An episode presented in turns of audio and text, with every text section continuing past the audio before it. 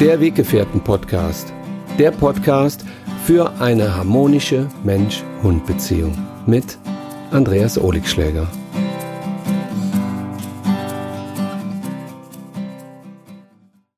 Hallo, liebe Weggefährten, ich begrüße euch ganz herzlich zu meiner neuen Podcast-Folge. Heute möchte ich mit euch über die Hunde im Revier für Hunde sprechen. Ja, es kommen schon seit vielen, vielen Jahrzehnten Hunde hier ins Revier für Hunde und jeder ist ein eigener Typ und jeder hat eine bestimmte Aufgabe. Es gibt Hunde, die kommen schon seit acht, neun oder zehn Jahren zu uns. Es gibt Hunde, die sind gerade erst ein, zwei Tage da. Und diese ganze Struktur, die hier im Revier für Hunde ist, fasziniert mich immer wieder aufs Neue. Ich finde es ja so toll, wenn ein neuer Hund in die Hundetagesstätte einsozialisiert wird. Das geschieht ja schrittweise, heißt, der Hund kommt erstmal für fünf Minuten, dann für zehn Minuten, beim nächsten Termin dann für 15 Minuten und so weiter. Und ich finde es immer faszinierend, wie die Hunde neue Hunde begrüßen. Sprich, die schauen nicht, bist du jetzt groß, bist du klein, bist du ein ähm, Hund aus dem Tierschutz, kommst du vom Züchter. Sie sind so unvoreingenommen und nehmen Hunde einfach so, wie sie sind. Und die Hunde, die hier im Revier für Hunde in der Hundetagesstätte sind, da sind so ganz verschiedene Typen bei. Klar, ich meine, meine fünf, sechs, sieben Hunde, die jetzt hier fast jeden Tag auch mitlaufen. Die kennt ihr sicherlich wie die Marie, die Ola, die Cookie, Babu, Mizi, Molly. Hm. Und die Molly, die kennt ja wohl fast jeder.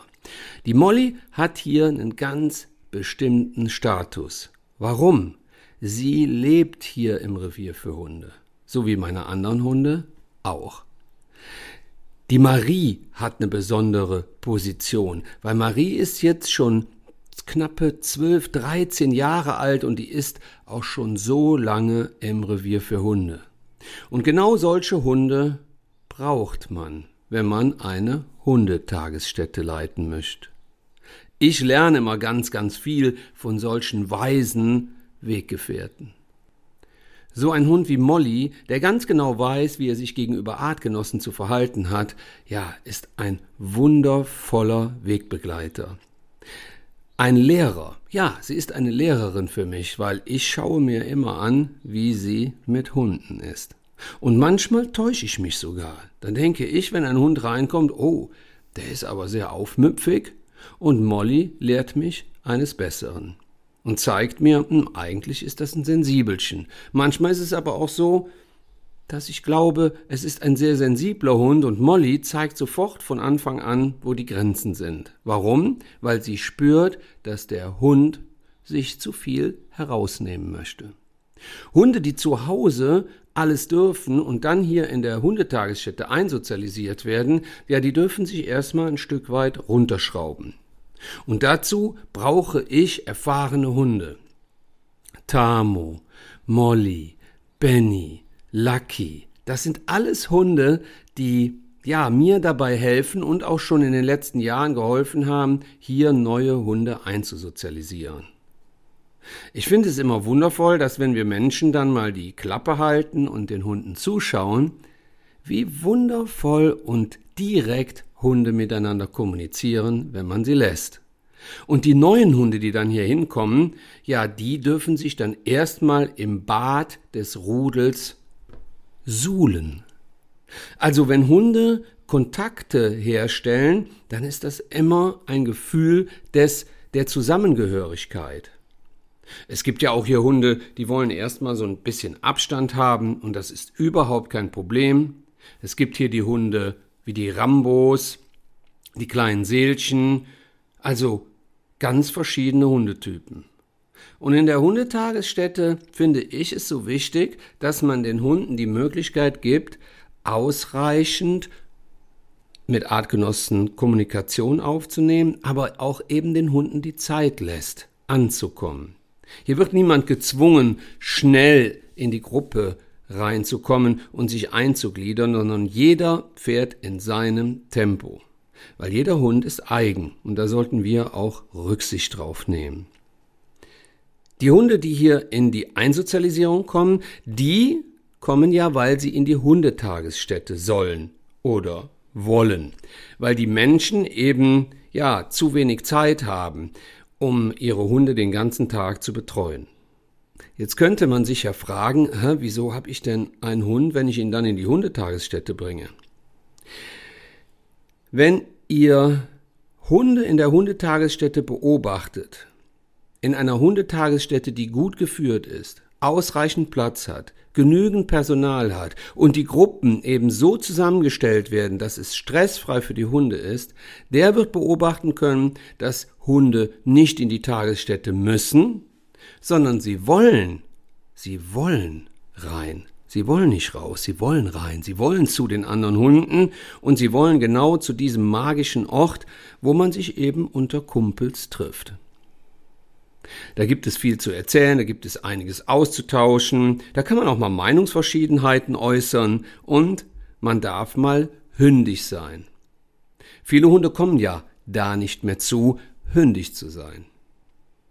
Deshalb ist die Hundetagesstätte für mich kein Ort, wo Hunde hin müssen, sondern wenn man Hunde fragen würde, dann sagt der Großteil der Hunde ja, ich will in die Hundetagesstätte, weil da kenne ich die kleine Leni und den großen Max und wenn ich die dann dienstags und donnerstags treffe, dann haben wir richtig gute Party, aber es gibt ja auch die Hunde, die jetzt nicht unbedingt die Party machen, sondern sich hier treffen, um, ja, sich ein wenig anzufreunden, zu verabreden.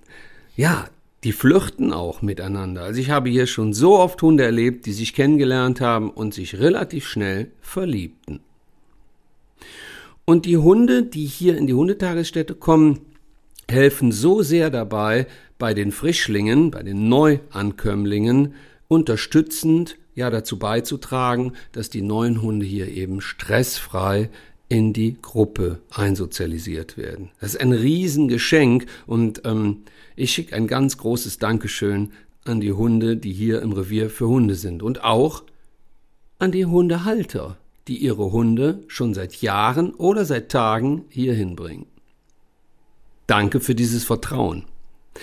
Das darf man am Anfang erstmal ein Stück weit aufbauen, weil man gibt ja den besten Freund des Menschen ab.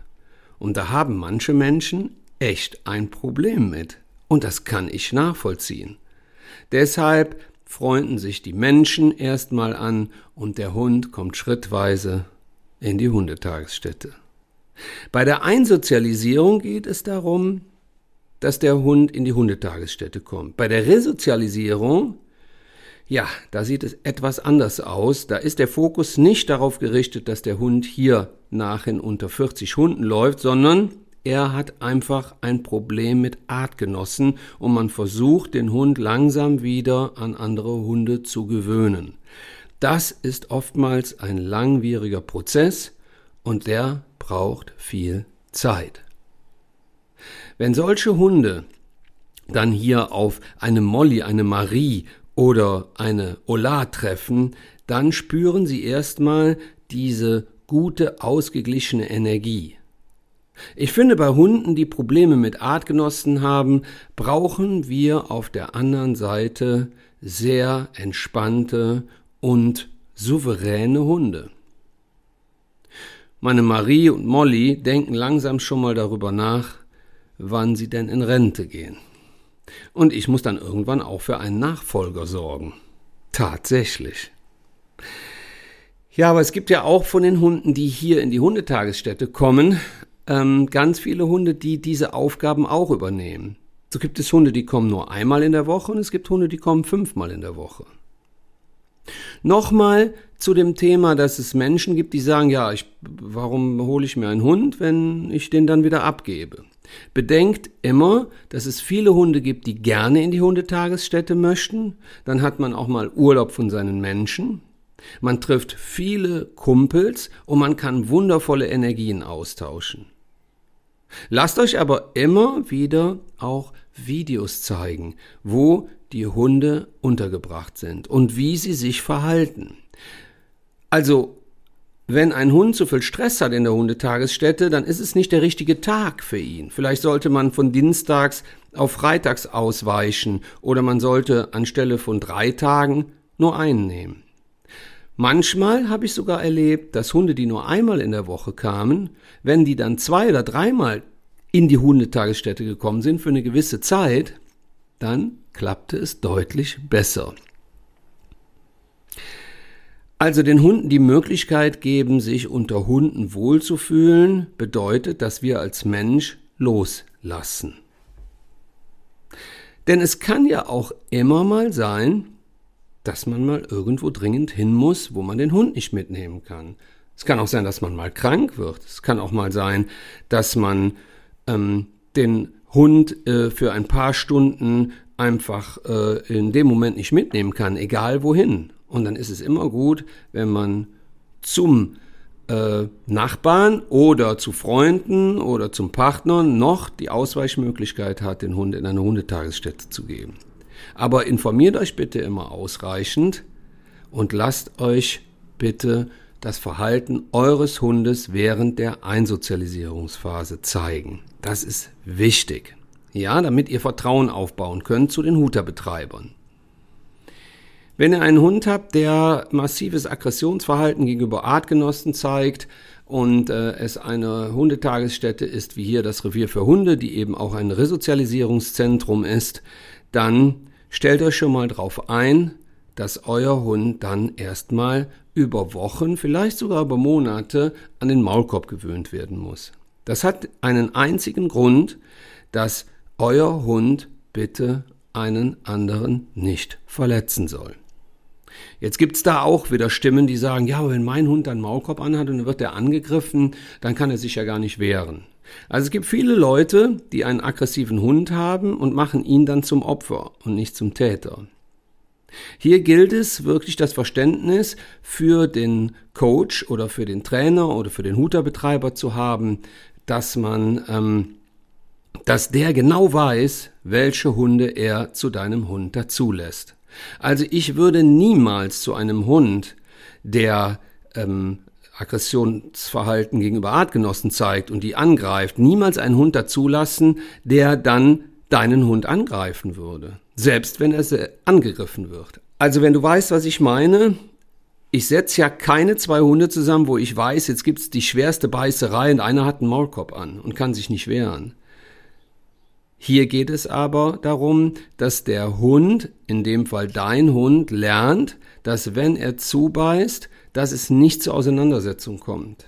Er darf wieder Positivverknüpfungen mit Artgenossen sammeln. Und das ist meist ein langer Weg und da braucht man Finger- und Pfotenspitzengefühl, um die Hunde da ganz langsam wieder dran zu gewöhnen.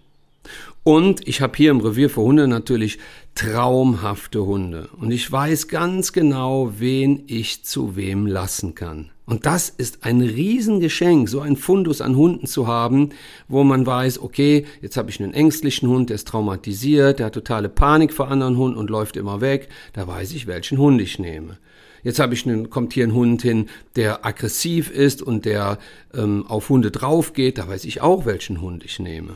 Und das ist immer ganz, ganz wichtig. Also bitte nicht selber irgendwie mal auf gut Glück ausprobieren. Man trifft sich mal auf der Hundewiese und man hat einen aggressiven Hund und lässt ihn einfach mal mit anderen Hunden zusammen. Bitte nicht.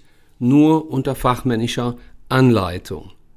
Auch das Maulkorbtraining, ähm, wenn ihr eins durchführen solltet oder müsst oder wollt, ähm, dann bitte nicht irgendwie im Hauruck-Verfahren und mal schnell äh, zwei Tage Maulkorb anprobieren und dann mal im Garten mit einem anderen Hund zusammenlassen. Das bedeutet Stress für alle Beteiligten. Also, ich wünsche euch auf jeden Fall eine Hundetagesstätte in eurer Umgebung, die sich eben auch um die Hunde kümmert, die verlernt haben, mit Artgenossen zu kommunizieren. Und die Hunde, die es noch können und die es gerne machen, ja, denen wünsche ich einen wundervollen Tag in einer Hundetagesstätte. Ich bedanke mich für euer offenes Ohr und wünsche euch und euren Hunden eine wundervolle gemeinsame Zeit.